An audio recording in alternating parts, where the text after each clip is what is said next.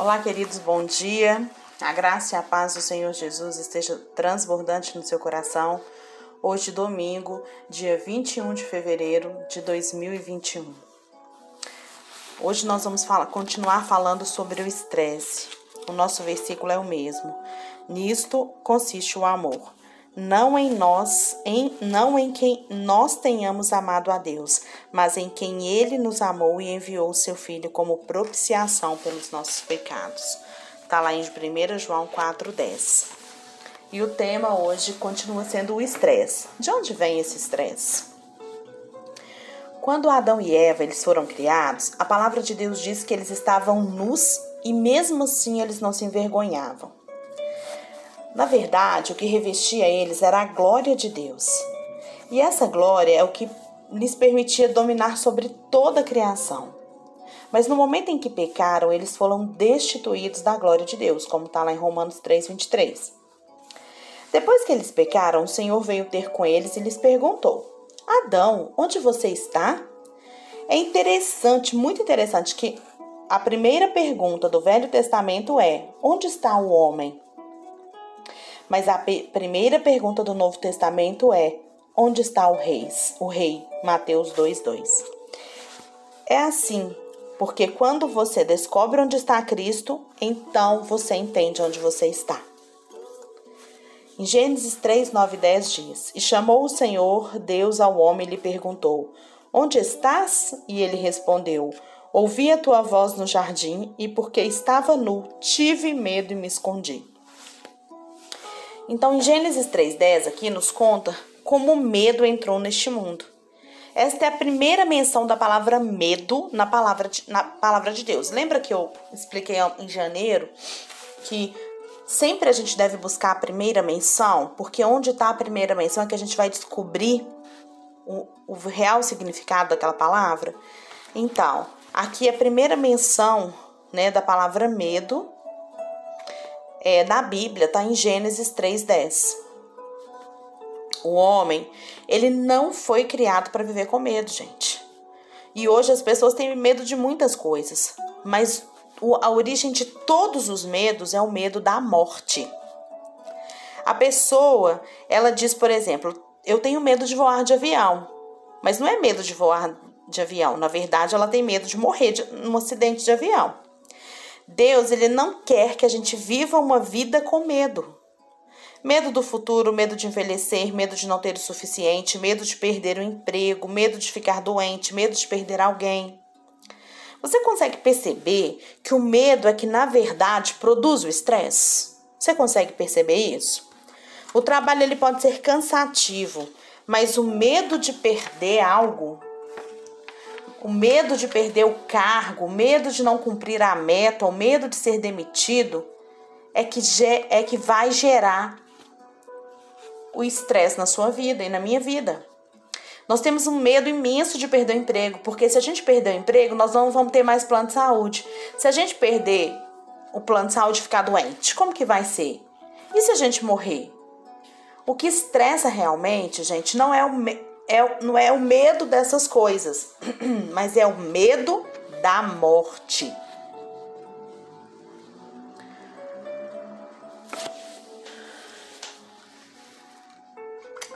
Então, mas afinal, por que, que nós vivemos com tanto medo? O que sustenta tanto medo dentro de nós? Isso nos leva a concluir que nem mesmo o medo é a origem final de todos os nossos problemas, não é verdade? Porque o que, que gera esse medo? Ele certamente está presente e pode ser facilmente percebido, mas há uma, uma causa mais profunda do que o medo. Adão, ele disse que teve medo porque percebeu que estava nu. Ele sentiu-se envergonhado e esta é a origem do medo. Adão ficou consciente do pecado e o resultado é a vergonha, a condenação. Então, na verdade, todo medo começa também com a consciência de culpa. Deus ele havia dito a Adão que se ele comesse do fruto da árvore do conhecimento do bem e do mal, ele morreria. Mas Adão, ele havia acabado de comer o fruto e ele não tinha morrido, pelo menos fisicamente. Então, ele certamente concluiu que Deus o mataria, porque se ele comeu o fruto e não morreu, e que se Deus falou que se ele comesse ele morreria, então ele conclui: então peraí, então Deus vai me matar. E aí vem a origem de todo medo. A base do medo, queridos, é o pensamento de que nós não somos amados. É o pensamento de que nós precisamos primeiro mudar, ser melhores, para só depois a gente merecer o amor de Deus. Muitos de nós, né, vivemos procurando conquistar esse amor de Deus, fazendo muitas coisas, fazendo mais coisas ainda. Mas a gente vai falhar e a gente vai se sentir menos amado. Consciência de pecado, vergonha e condenação são sinônimos, são parecidos, é a mesma coisa. Mas o Senhor diz que no lugar da vergonha, ele haverá dupla honra, que está lá em Isaías 61, 7. A vida de muitos cristãos, ela é completamente cheia de medo. Eles vivem atormentados com medo de Deus não ouvir a sua oração. Tem acontecido isso com você? Você precisa ficar repetindo várias vezes o seu pedido porque você tem medo que Deus não te ouça? Temos medo do amanhã, porque nós tememos que podemos ser abandonados por Deus. Nós tememos o futuro. Nós tememos os desafios da obra de Deus. Nós tememos o medo de correr risco. E a gente tem medo de depender exclusivamente de Deus e viver pela fé. Todo medo, ele é proveniente do sentimento de condenação e falta de conhecimento do quanto nós somos amados.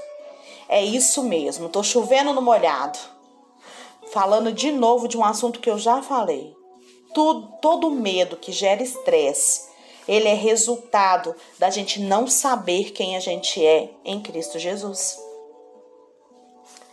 A lógica do primeiro pecado foi a seguinte: quando o homem comeu do fruto da árvore do conhecimento do bem e do mal, imediatamente o diabo o condenou, mostrando para o homem que ele estava nu.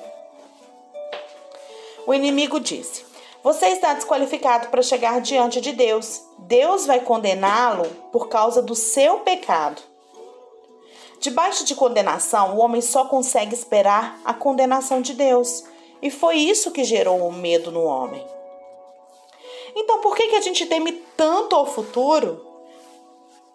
Porque nós pensamos que, como somos tão pecadores, Deus não vai cuidar de nós, pois nós mere não merecemos o seu cuidado. Às vezes a gente pensa, eu preciso me apegar a esse emprego, porque se eu perder esse emprego, Deus não vai cuidar de mim. Pois Ele cuida só daqueles que são fiéis a eles e eu não sou. Observe que existe uma relação muito estreita, queridos, entre condenação e medo. O sentimento de condenação, ele faz com que pensemos que ele nos ama, e isso produz medo, que ele não nos ama, e isso produz medo. Quando nós nos sentimos condenados, a gente sente também, né, que não nós temos acabamos tendo um sentimento de vitimismo, um sentimento de derrota, um sentimento de, de menos-valia. Certo? E isso é o que produz medo na nossa vida. Quanto mais introspectiva é a pessoa, mais fechada é a pessoa, mais consciente ela é das suas falhas e, consequentemente, se vê como menos digna da bênção de Deus. O resultado é que essa pessoa sentirá mais medo e o medo, por sua vez, produzirá mais estresse. E no fim, ela pode ter um colapso nervoso ou até entrar em depressão. Porque o medo produz o estresse. Quanto mais medo eu tenho, mais estresse eu tenho. Mas se a gente eliminar a condenação da nossa vida, o medo perderá o seu poder e, consequentemente, o estresse vai deixar de existir. Mas como que a gente pode nos livrar da condenação, Sara? Nós precisamos crer, queridos, que o nosso pecado já foi apagado e que nós somos amados incondicionalmente pelo Pai. Isso que nós precisamos entender. Jesus, ele já levou sobre si os nossos pecados. E hoje, quando Deus olha para a gente, ele não vê mais o nosso pecado, mas ele vê a vitória na nossa vida. O amor, queridos, ele é definido no Novo Testamento não como nosso amor por Deus, mas como o amor de Deus por nós. A gente vê muita pregação dizendo que a gente tem que amar a Deus. Mas como que nós podemos fazer isso? Se for apenas um mandamento, jamais conseguiremos cumpri-lo. Ninguém jamais conseguiu cumprir a lei, nem mesmo o rei Davi, Davi cumpriu esse primeiro mandamento né? E olha aqui em João, esse versículo que nós começamos aqui, 1 João 4,10 diz: Nisto consiste o amor. Não em que nós tenhamos amado a Deus, mas em que Ele nos amou e enviou o seu Filho como propiciação pelos nossos pecados. Ou seja, não foi nada feito por nós, foi Ele quem fez. A graça e a salvação não tem nada a ver com a nossa condição ou com aquilo que a gente faz ou deixa de fazer. A graça e a salvação estão totalmente ligadas à nossa fé. Nós precisamos ter os olhos abertos para perceber que o ponto central é o amor de Deus por nós e não o nosso amor por Ele. O nosso amor por Ele será uma resposta do amor que a gente recebe dele. Quando a gente entende que é amado por Ele, então nós também o amamos. O apóstolo João, ele era o apóstolo amado, né? A quem Jesus amava. E ele disse, é, ele, foi João que fala dele, refere-se a ele assim no seu evangelho. Ele diz que ele era o, o apóstolo amado. E na última ceia, Jesus então diz lá que um deles trairia.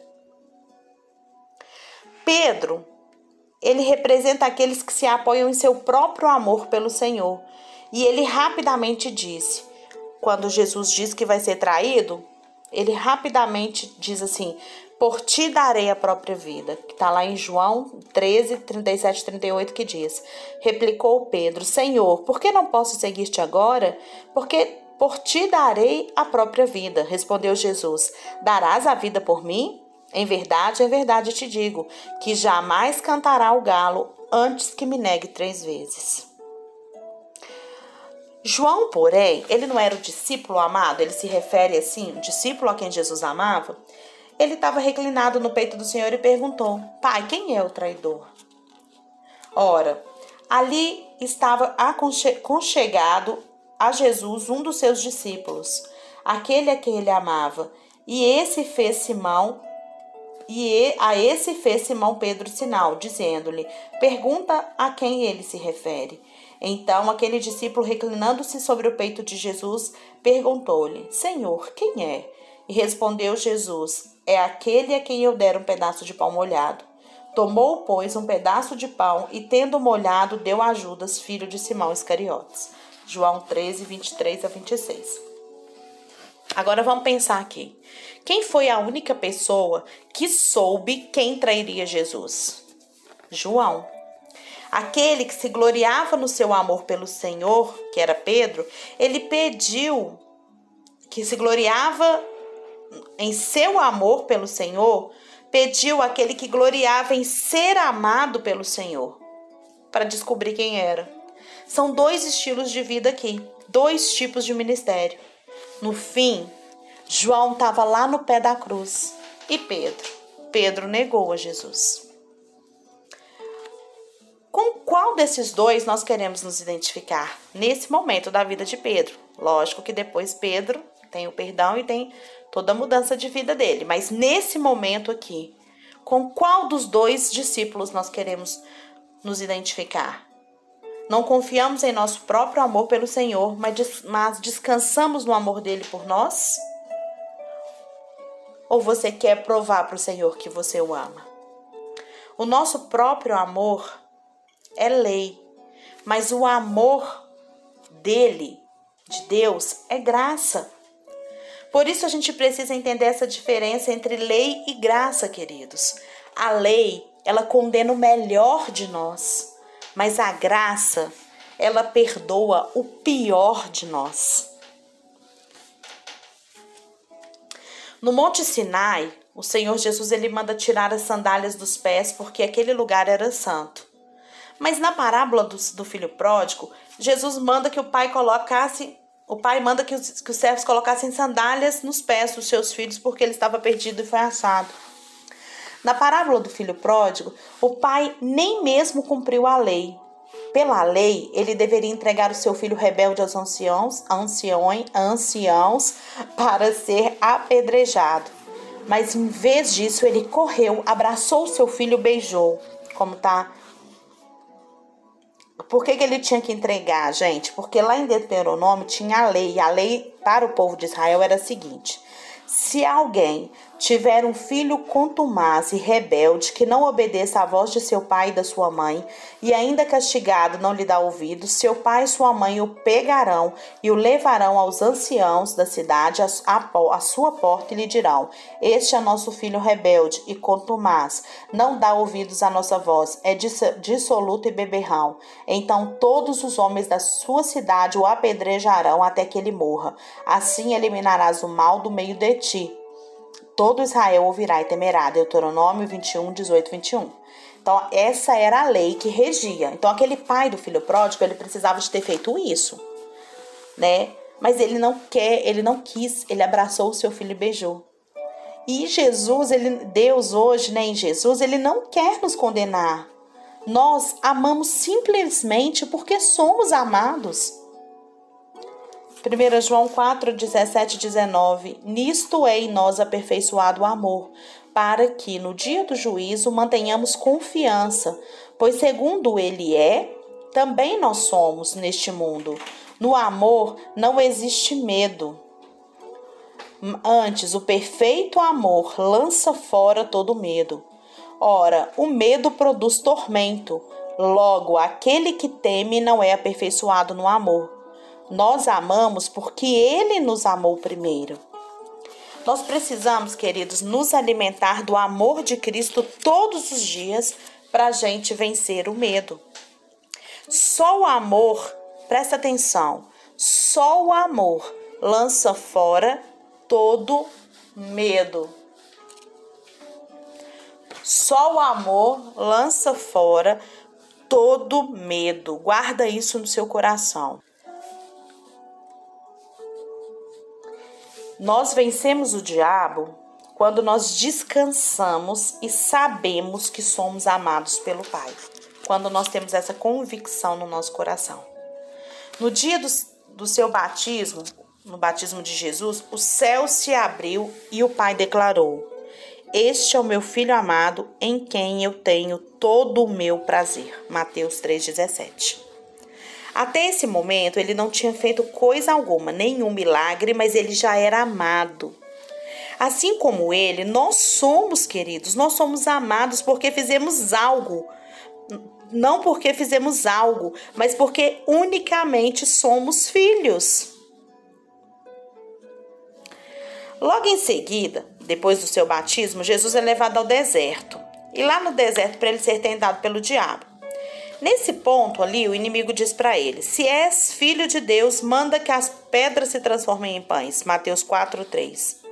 Veja aqui uma coisa: o diabo não disse, se és um filho amado de Deus, então manda. Ele omitiu o amado. Olha o tanto que isso é tremendo. Ele omitiu o amado porque sabe que quando nós entendemos que somos amados, a tentação perde completamente o poder. O inimigo sabe que a única coisa que derrota ele é a gente conseguir identificar quem nós somos em Cristo Jesus. Nós não somos servos, nós somos filhos, nós somos amados. Você nunca saberá o quanto Deus o ama até entender o quanto o Pai ama Cristo. Você precisa entender o quanto Cristo é amado. Mas ainda assim, Deus Pai o entregou, sabe para quê? Para ter você, para me, ter. Este é o quanto você é amado. Deus entregou o que ele tinha de mais precioso, querido, querida, para nos ter com ele. Então, se nós conseguimos identificar quem nós somos em Cristo, nós vamos andar em Cristo. E assim todo o estresse vai sendo diluído na nossa vida. Porque a gente vai encontrando a raiz de todos esses males. Nós precisamos identificar essa raiz. E a Bíblia nos mostra que essa raiz é a condenação. Deus nunca falou que mataria. Ele falou que se você desobedecesse, você morreria. E Adão já teve tanto medo que ele achou: se eu não morrer, Deus vai me matar. Mas quando a gente conhece o caráter de Deus, a gente entende que isso não é algo que Deus faça. Deus é bom. Deus é bom e Deus me ama e Deus te ama. E Jesus, ele já fez tudo para que nós pudéssemos receber o nosso lugar de filho. Não há nada que possamos fazer, nada, queridos, que vai nos a chegar mais a Deus ou distanciar de Deus. A única coisa que nós precisamos compreender é o quanto nós somos amados. E aí, mais pertinho dele a gente vai estar. Tá. Mais junto dele a gente vai estar. Tá. Porque nós entendemos. Então, agora, convença o seu coração incrédulo. Convença o seu coração de quem você é. Pare de reclamar. Pare de falar coisas que que não são legais e comece a convencer o seu coração a compreender quem você é. Esse estresse vai sair. Esse estresse vai acabar. Sempre identifique a causa. Sempre na sua vida. Sempre que o meu coração se agita, seja por qualquer situação, às vezes eu sinto uma agitação, eu sinto um estresse. Já há alguns anos eu desenvolvi essa técnica de parar e pensar assim: o que que causou isso em mim? E isso tem diminuído muito, porque quando eu reconheço o que causou, eu começo a falar o contrário.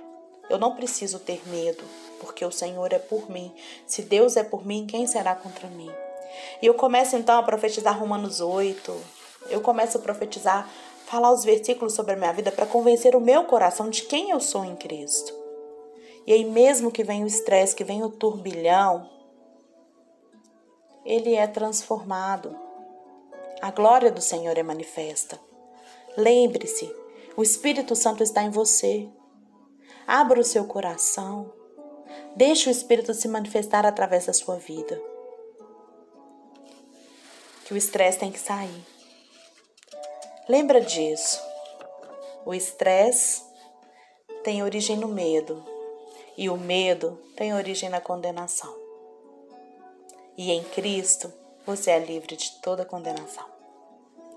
Que Deus possa abençoar o seu domingo, te dar um domingo cheio da presença do Senhor. Se você pode ir à igreja, a sua igreja está dando culto, vá.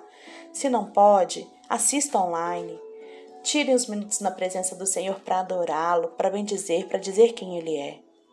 Declare o seu amor a Ele. E viva momentos muito especiais, sem estresse, nesse domingo. Que a graça do Pai e a sabedoria dele sejam transbordantes na sua vida. E em nome de Jesus, eu declaro que sobre a sua vida estão as bênçãos do Senhor. Em nome de Jesus que nós oramos. Amém.